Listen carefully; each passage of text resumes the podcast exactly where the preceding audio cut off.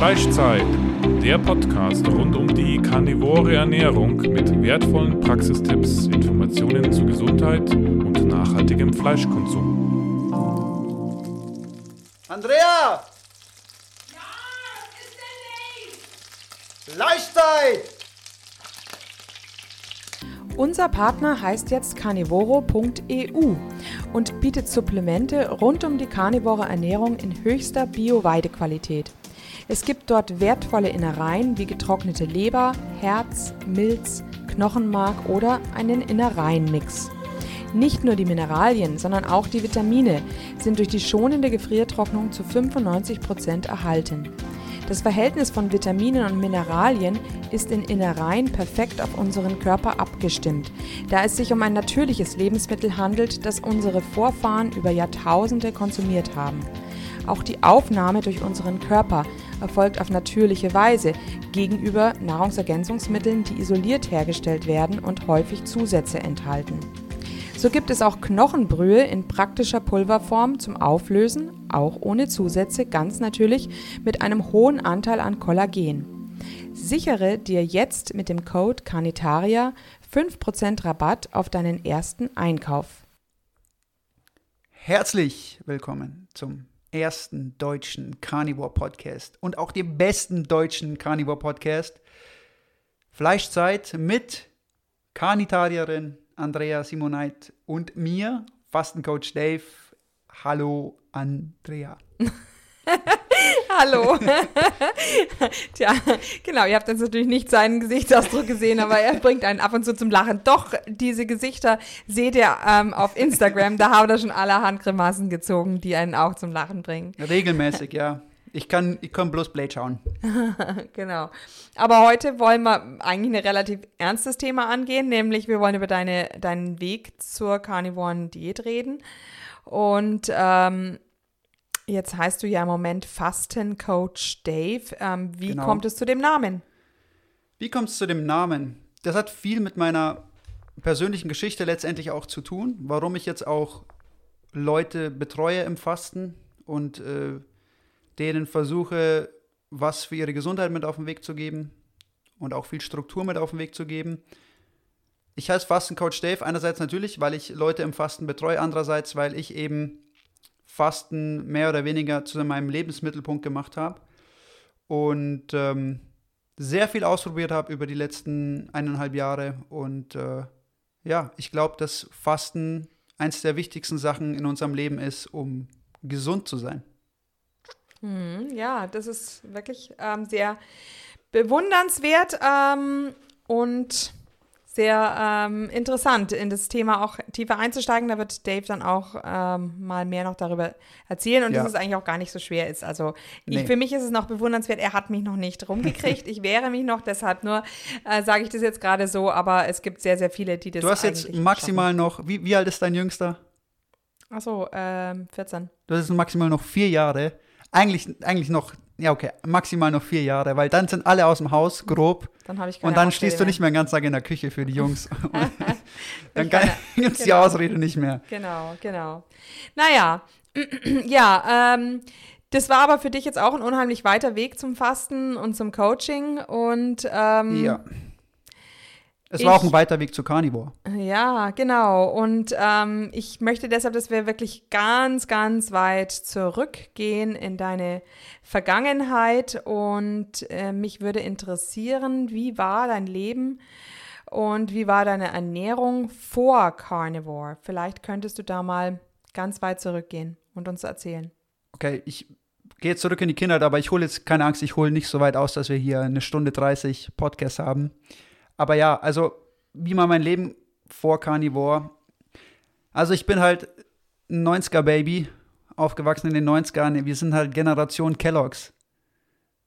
Und ich meine, meine Kindheit war schon auch davon geprägt, dass ich mich viel bewegt habe und viel Sport gemacht habe. Auf jeden Fall. Und das ist mir, also auch, kommt mir heute noch zugute. Ja. Aber ernährungstechnisch ähm, war das natürlich fürs, fürs Heranwachsen kontraproduktiv wahrscheinlich. Viel Zucker konsumiert. Aber das haben wir alle, weil einfach ich, ich, ich habe das Gefühl, das Bewusstsein war zu der Zeit einfach noch nicht so präsent. Ich will da jetzt niemandem auch einen Vorwurf machen, Genau. weder meinen Eltern noch irgendjemand Genau. anderen, aber das ist einfach eine Tatsache.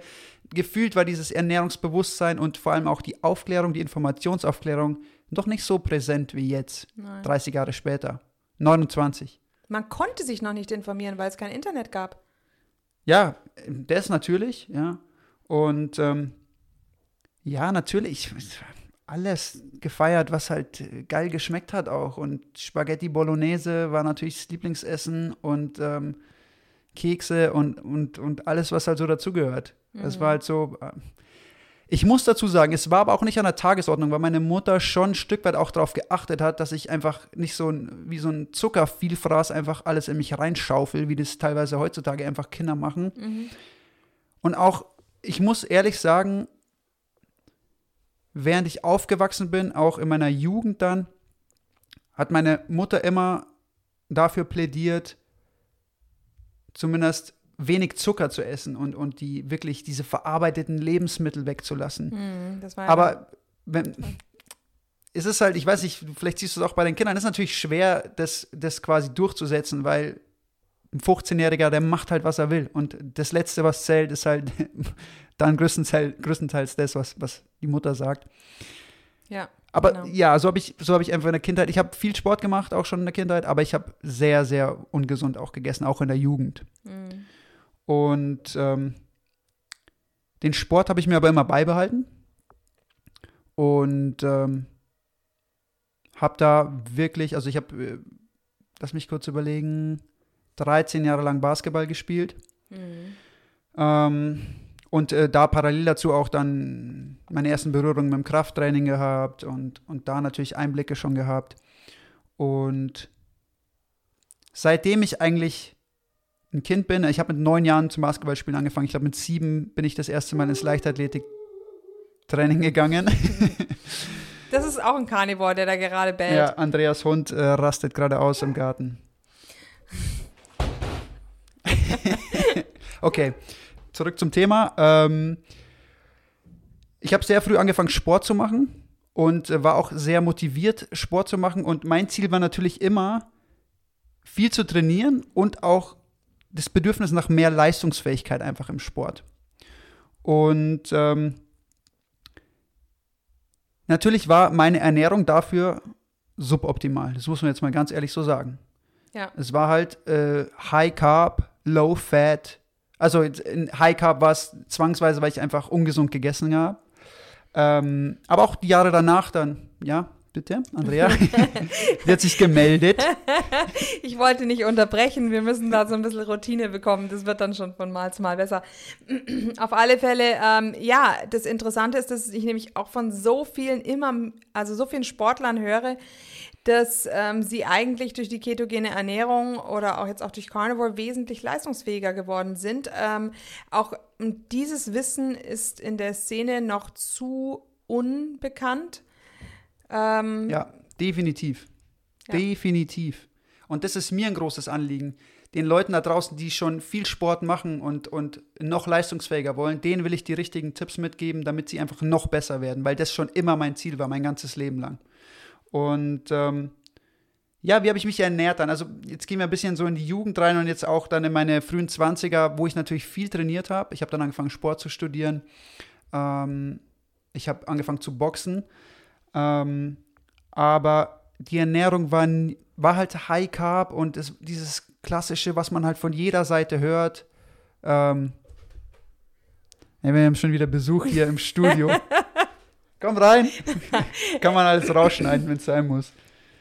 Moin. Hallo, ja, genau. Ja, und dann, also hier haben wir eben auch einen Kandidaten, der gerade reingekommen ist. Der ist also jetzt 14 und hat noch nicht so starke gesundheitliche Probleme, dass er sich wirklich über seine Ernährung Gedanken macht.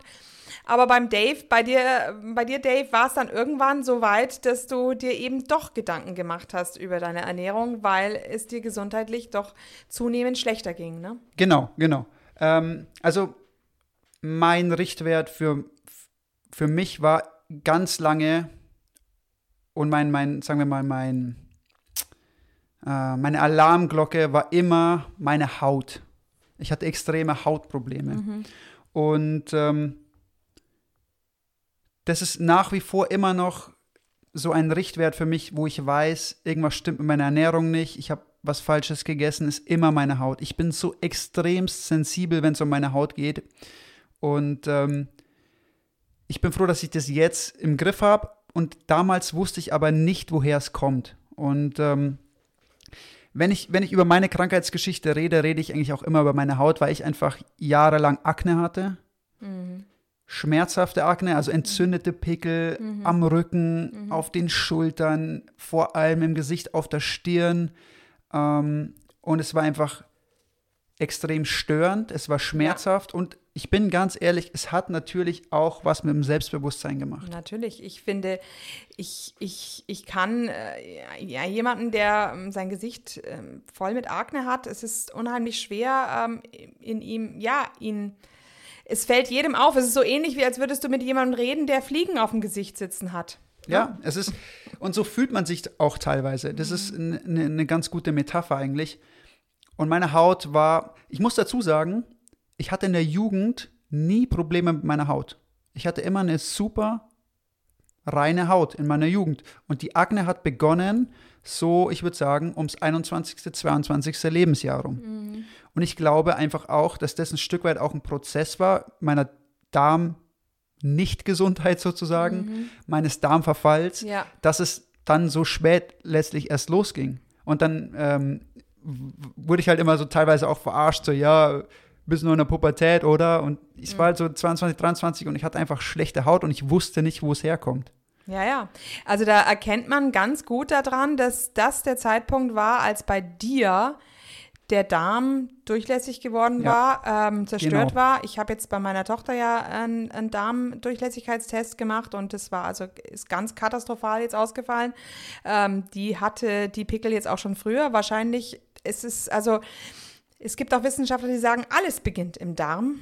Ähm, inzwischen, äh, gerade auch Carnivore-Ärzte, ähm, da sieht man, und es ist wahrscheinlich eine, eine, ja, eine Sache der Zeit, bis sich das bei jemandem äh, wirklich ja, ich so glaube ein, auch. einspielt.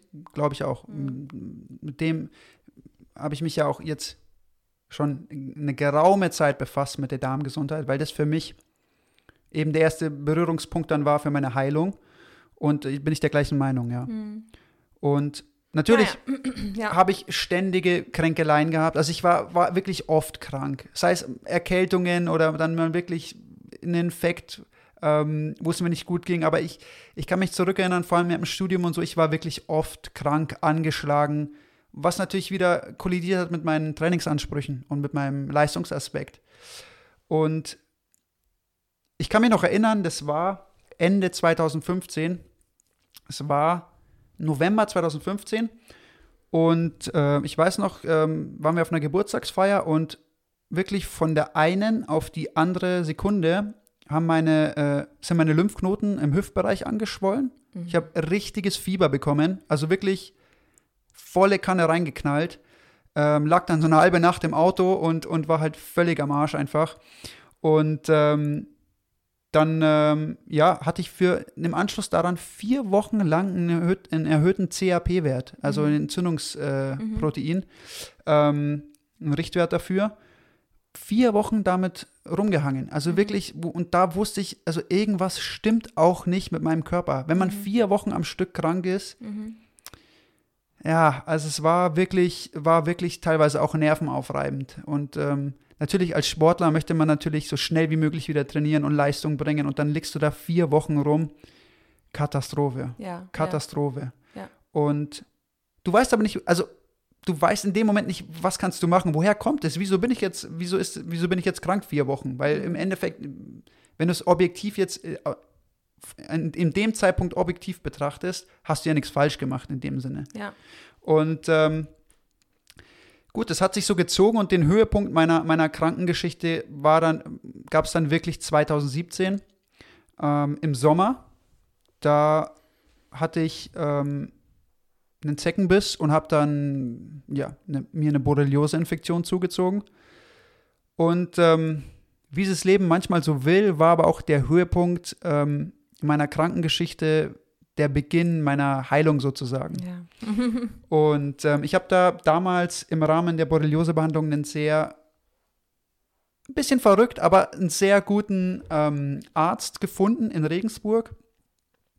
Der stand auf so einer ähm, Liste von Borreliose-Ärzten und ähm, da sich irgendwie kein anderer Arzt so wirklich um mich gekümmert hat, auch in Bezug auf die Borreliose nicht, dieses Standardverfahren und äh, ja, das wird schon wieder.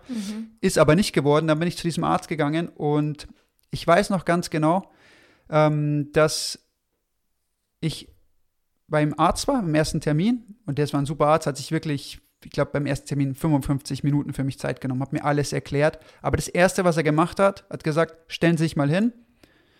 Mich hingestellt und dann hat er meinen mein Bauchraum abgeklopft und geschaut, befindet sich Luft in den einzelnen Darmregionen. Also ist es mit Luft gefüllt. Und ich habe, also das war ja mir völlig fremd. Das hat noch nie ein Arzt irgendwie irgendwas in Bezug auf meinen Darm gesagt. Ne? Ja. Egal, bei welchem Thema ich beim Arzt war, darum ging es nie. Und das weiß ich noch, dann hat er gesagt, ja, Ihr ganzer Darm ist voll mit Luft. Setzen Sie da an, das ist der Schlüssel zu Ihrer Gesundheit. Und ähm, ja, also Ja, war also auch einer der Ärzte, die eben wirklich diesen, die genau das Hintergrundwissen hatten, was jetzt immer mehr Ärzte bekommen. Und ähm, es ist im Leben auch oft so, dass man eben so Momente hat, so Schlüsselmomente, ähm, Leute, ähm, Leuten begegnet, die einem dann wirklich weiterhelfen. Also da kannst du dir wirklich dankbar sein, dass du dann zu dem Arzt gekommen bist. ich bin ihm sehr dankbar. Das, das war wirklich ein Arzt, der sich wirklich selbstständig sehr, sehr tiefgehend mit, mit, mit der Darmgesundheit und mit dem menschlichen Darm auseinandergesetzt hat. Und ähm, ja, leider war das, das war halt ein Arzt, der hat sich unglaublich viel Zeit genommen für die, für die, für die Patienten. Ähm, aber ich glaube, dass er so ein Stück weit auch ein bisschen verkannt war in dieser, in dieser Ärzteszene. Hm, Und die Patentlösung hatte er dann auch nicht, denn erstmal bist du ja, du bist dann ja erstmal nochmal abgerutscht, sozusagen. Ja, also ich führe die Geschichte mal weiter. Und äh, natürlich habe ich mir dann gedacht, äh, oder, oder mir war klar dann auch im Rahmen der Borreliose-Behandlung, dass ich wieder vollständig gesund werden möchte und dass ich was für meine Gesundheit tun muss, natürlich. Und habe mich dann, und jetzt retrospektiv kann man sagen, es war für mich die falsche Entscheidung, aber habe mich dann dazu entschieden, aber aus dem, aus dem noblen Gedanken heraus wirklich was für meine Gesundheit zu tun, ähm, habe ich angefangen, vegan zu leben. Und ja, also wenn ich sage Höhepunkt meines, meiner Krankengeschichte, Borreliose, dann, dann kommt ähm, das, was gefolgt hat, dann kurz darauf ziemlich nah an die ganze Sache nochmal hin. Ich habe mich dann eine Zeit lang vegan ernährt, das dürften so zwei bis drei Monate gewesen sein und mein Gesundheitszustand hat sich halt wirklich sukzessive verschlechtert. Mit dem Höhepunkt, das weiß ich auch noch ganz genau, ich habe da irgendwelche irgendwelche Nudeln mit Tomatensauce gegessen an einem Abendmahl und dann wirklich von der einen auf die andere Sekunde habe ich Bauchkrämpfe bekommen. Ich dachte, ich sterbe. Ich bin im Bett gelegen, habe mich gekrümmt vor Schmerzen ähm, und es war wirklich richtig schlimm. Und dann hatte ich wirklich von einem auf den anderen Tag einen maximalen Blähbauch. Also es war wirklich beängstigend. Ich hatte da wirklich Angst.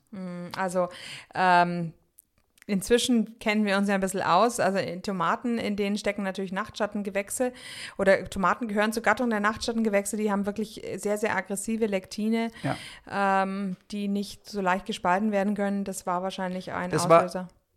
ich würde sagen, das war der Tropfen, der es fast zum Überlaufen gebracht hat. Mhm, Ähm, es war, glaube ich, auch wieder ein Prozess, der, und das ist genau dieser Punkt, man merkt es beim Darm nicht sofort. Ich meine, man merkt vielleicht, dass es, mm, ja, dass ein bläht oder dass man Blähbauch bekommt, aber diese wirklichen, nachhaltigen, schwerwiegenden Symptome kommen nicht gleich und das ist das Problem. Mhm. Wann kommen die dann ungefähr?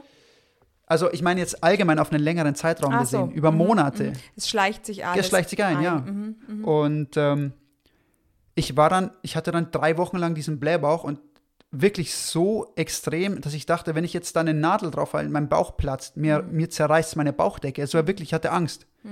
Und ähm, ich war dann bei, bei verschiedenen Ärzten, zwei verschiedenen Ärzten, unter, andre, unter anderem einem Gastroenterologen, Standardprogramm abgespult, aber Ursache konnte mir jetzt auch keiner nennen Ja. ähm, Fructose, Laktosetest und ähm, ein, noch einen anderen, was weiß ich, Sorbit, glaube ich, oder so. Ah ja, mhm. kann gut sein, ja. Mhm. Und ähm, kam aber nichts raus. Und dann war für mich klar, okay, jetzt, jetzt muss es selber angehen. Weil, ähm, gut, also der, der, der Arzt, bei dem ich in Regensburg dann war, der hat mich dann noch, noch mal im, im Zuge dessen zwei Wochen mit, mit äh, Antibiotikum behandelt. Der wusste nämlich ganz genau, welche Antibiotika man einsetzen muss für welche Bakterien und äh, welche Antibiotika welche Bakterien rauswerfen sozusagen und noch behalten. Sehr kompetenter Arzt. Ähm, wer da wirklich im Kreis Regensburg ist, kann sich gerne mal bei uns melden. Wenn er, wenn er da die Adresse haben möchte, gebe ich gerne weiter. Könnt ihr mal hinschauen. Auf jeden Fall ähm, ja, war es dann so, dass, dass, dass ich dann aber wusste irgendwann, okay, das, jetzt muss ich meine Gesundheit selber in die Hand nehmen, weil da hilft dir keiner. Ja. ja. Und da habe ich auch meine ersten Berührungen mit dem Fasten gehabt. Mhm. Das war dann auch im Zuge dessen, wo ich dann einfach mal, gut, ich habe in drei Wochen zehn Kilo abgenommen. Ich konnte nichts mehr essen. Mhm. Ich konnte nichts mehr essen. Ich, wär also ich bin gestorben bei jedem Mal, wenn ich was in mein, mein, meinem Darm zugeführt habe oder meinem Magen. Und ähm, im Zuge dessen habe ich dann auch einfach mal zwei Tage gefastet und dann habe ich auf einmal gemerkt, ey, mein Bauch ist wieder komplett flach. Mhm. Aber das habe ich in dem Moment noch nicht so, ich habe es schon wahrgenommen, aber nicht so bewusst verarbeitet, dass ich gesagt habe, ah, okay, ich habe jetzt zwei Tage gefastet, okay, das ist die Lösung für alles, Ja. sondern ich habe, Irgendwann muss man ja auch wieder essen. Man kann ja, ja, ja, nicht für genau, immer genau, fasten. genau. Und, ähm, und dann habe ich aber angefangen, im Jahr 2018 ähm, hatte ich so eine Übergangsphase. Mhm. Also ich bin ja zur gleichen Zeit wie du Carnivore geworden, im Januar 2019 und das Mhm. Jahr 2018 stand eigentlich im Zeichen bei mir von der intensiven Auseinandersetzung mit der Darmgesundheit und mit der intensiven Auseinandersetzung von Lebensmitteln. Mhm. Ähm, ironischerweise wurde ich damals schon auf die Carnivore Diät aufmerksam gemacht durch einen Freund und ähm, es war in dem Moment für mich so ein Stück weit noch unglaubwürdig und vielleicht so ein bisschen übertrieben in dem Moment. Mhm. Und für mich war es so, gut, ich bereue den Schritt nicht, weil ich habe sehr, sehr viel gelernt über Nahrungsmittel, über die Darmgesundheit, Mhm. aber für mich war es halt so, okay, nee, ich möchte jetzt erstmal den, den leichten Weg sozusagen noch wählen, Hm. was eigentlich im Umkehrschluss der schwierigere ist, weil er viel, viel länger dauert. Ja.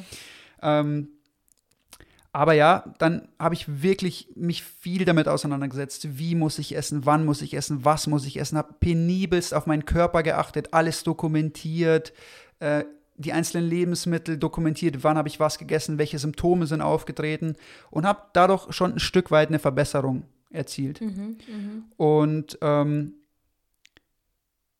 genau, das hat sich dann so über das Jahr 2018 gezogen und ich habe schon die, sagen wir mal, den, den Umfang der Lebensmittel, wie viele verschiedene Lebensmittel ich zu mir genommen habe, habe ich stark eingeschränkt in dem Jahr und habe dadurch schon Verbesserungen erzielt. Aber ich hatte immer noch in so gewissen Zyklen schlechte Haut, dann hin und wieder mal alle drei Wochen kam mal wieder was und ähm, ich war einfach nicht ganz zufrieden und ich wusste, da, da geht noch mehr. Ja, welche Lebensmittel waren das dann, die du da ausgelassen hast? Also, ich habe erstmal komplett runtergefahren und dann habe ich halt ähm, geschaut, so dann habe ich natürlich mal mit Reis irgendwie mal wieder angefangen. Reis, dann äh, Kartoffeln, aber da habe ich schnell gemerkt, dass Kartoffeln nicht so für mich geeignet sind. Dann habe ich wieder angefangen, Fleisch zu essen, ähm, aber mageres Fleisch, also Hähnchen, Pute. Habe ich darauf geachtet, dass es halt Biofleisch ist, weil das hat mich da schon gestört, dass die Haltung da so schlecht ist bei dem Ja. Geflügel. Habe ich halt darauf geachtet, dass ich Biofleisch esse und dass ich es vielleicht mal beim Bauern hole. Ähm, und dann habe ich Obst noch gegessen. Mhm. Und das merke ich bis heute, dass ich bei Obst viel, viel weniger Probleme habe als beim Gemüse. Ah ja. Mhm. Ja. Mhm. Viel, ja. viel weniger. Das heißt, so verwunderlich ist es ja nicht, denn welcher Teil einer Pflanze ist dazu da, gegessen zu werden? Das Obst, ja. Die Frucht und nicht die Stängel Ja. oder die Blätter oder die Knollen. Genau. Und ähm, Obst habe ich noch ein bisschen gegessen. Hm, Erdnussbutter habe ich gegessen. da können wir eine ganze Folge drüber machen. Ja, Unsere Schwachstelle, die Ja. Erdnussbutter. ja. Ähm, ja, und dann gegen Ende 2018 habe ich aber dann bemerkt, dass ich so ein paar Pigmentflecken gebildet habe. Mhm. An den Beinen, an der Schulter. Und man muss dazu sagen, ich bin genetisch wahrscheinlich etwas vorbelastet. Mein Dad hatte jahrelang ziemlich starke Schuppenflechte. Mhm. Also das ging so weit, dass ich glaube, ich will jetzt nicht lügen, aber ich glaube, dass so 70 Prozent des Körpers teilweise bedeckt waren. Also Ah, ja. mhm. ich kann mich noch an, an Tage erinnern, wo der ganze Rücken einfach eine einzige Schuppenflechte war. Ach Gott. Mhm. Und das prägt einen natürlich ein Stück weit und man macht sich auch ein bisschen Gedanken drüber. Mhm. Weil es wird ja immer gesagt, das ist natürlich ein genetisches Ding und äh, sie müssen da aufpassen und bla, aber wenn es passiert, passiert's. Ja, und vor allem die Geschichte mit der Genetik ist ja auch interessant. Dass, man sagt ja auch immer, Krebs ist äh, genetisch oder Diabetes ist genetisch, aber zufälligerweise oder komischerweise werden immer mehr Leute von diesen Krankheiten eingeholt. Ja. Dann kann es ja nicht Genetik Nein. sein, denn wir vermehren uns im Moment ja nicht wie die Kanickel. Im Gegenteil. Ja. Ähm, es müssen also andere Faktoren sein. Für mich war es so, okay, jetzt ist es wieder so ein Symptom, das sich zeigt und, und auch wenn jeder sagt, es ist, sagt ja auch jeder bei den Pigmentflecken, ja, die kommen und gehen und bla, aber für mich war halt in dem Moment dann schon wieder irgendwie klar, ja, nee, das kommt und geht nicht, das hat schon eine Ursache, das kommt Ja. nicht einfach so. Ja. Und ähm, dann habe ich gesagt, okay, Ende 2018, quasi mitten 1.1.2019 habe ich eigentlich gesagt, ich gehe jetzt all in, Carnivore, ich lasse nicht drauf ankommen, ich nehme meine Gesundheit selber in die Hand. Und es war am Anfang eigentlich ein Experiment auf unbestimmte Zeit. Ich dachte mir jetzt, ich probiere es einfach mal aus, Ja. aber es war jetzt auch nicht so, okay, ich mache mein restliches Leben lang Carnivore. Und ich Genau, habe ich hab, ich hab's einfach angefangen und habe dann schon nach drei, vier, fünf Tagen wirklich erhebliche Verbesserungen gespürt. Meine Haut vor allem und, und ja, ich war einfach viel klarer. Also ich war davor noch nie in Ketose oder so. Ich war beim Kopf viel klarer und es ist dann auch auf eine Zeit gefallen, wo ich mich fürs Staatsexamen vorbereitet habe. Und ähm, ich weiß noch, die Zeit, es war wirklich, war eine schöne Zeit auch, war sehr, sehr anstrengend, aber es war einfach aufstehen, dann erstmal richtig Frühstück ballern. Also ich habe dann immer, damals halt angefangen, habe ich mir so Chuck-Eye-Steaks immer geholt und, und toll, Eier ja. dazu und äh, bis ich halt satt war einfach. Und dann war ich halt aber den ganzen Tag einfach satt. Hingehockt, gelernt, gelernt, gelernt, gelernt. Nachmittag in die Boxhalle gefahren, ins Training gefahren, mit den Jungs und Mädels trainiert. Ich habe da mm, Boxen noch gecoacht in, an der Uni und so. Haben eine, eine Boxgruppe gehabt und einfach wie ein Gestörter trainiert jeden Tag. Krafttraining, Boxen, richtig reingehauen einfach.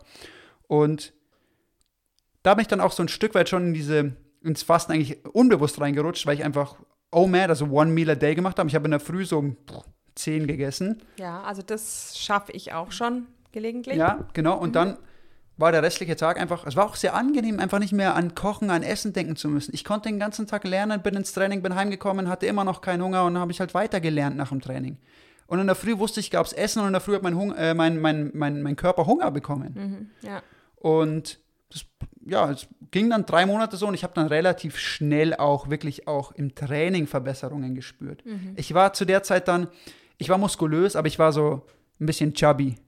Ah ja, So, echt? also nicht, ja, ich hatte einfach eine Fettschicht auf dem Bauch. Also so, dass man kein, es, man hat vielleicht so ein bisschen Sixpack gesehen, aber es war immer so eine Fettschicht drüber und ähm, das habe ich dann relativ schnell gemerkt, dass auf einmal das Fett wirklich wegschmilzt. War natürlich in Verbindung mit viel Training, aber trotzdem.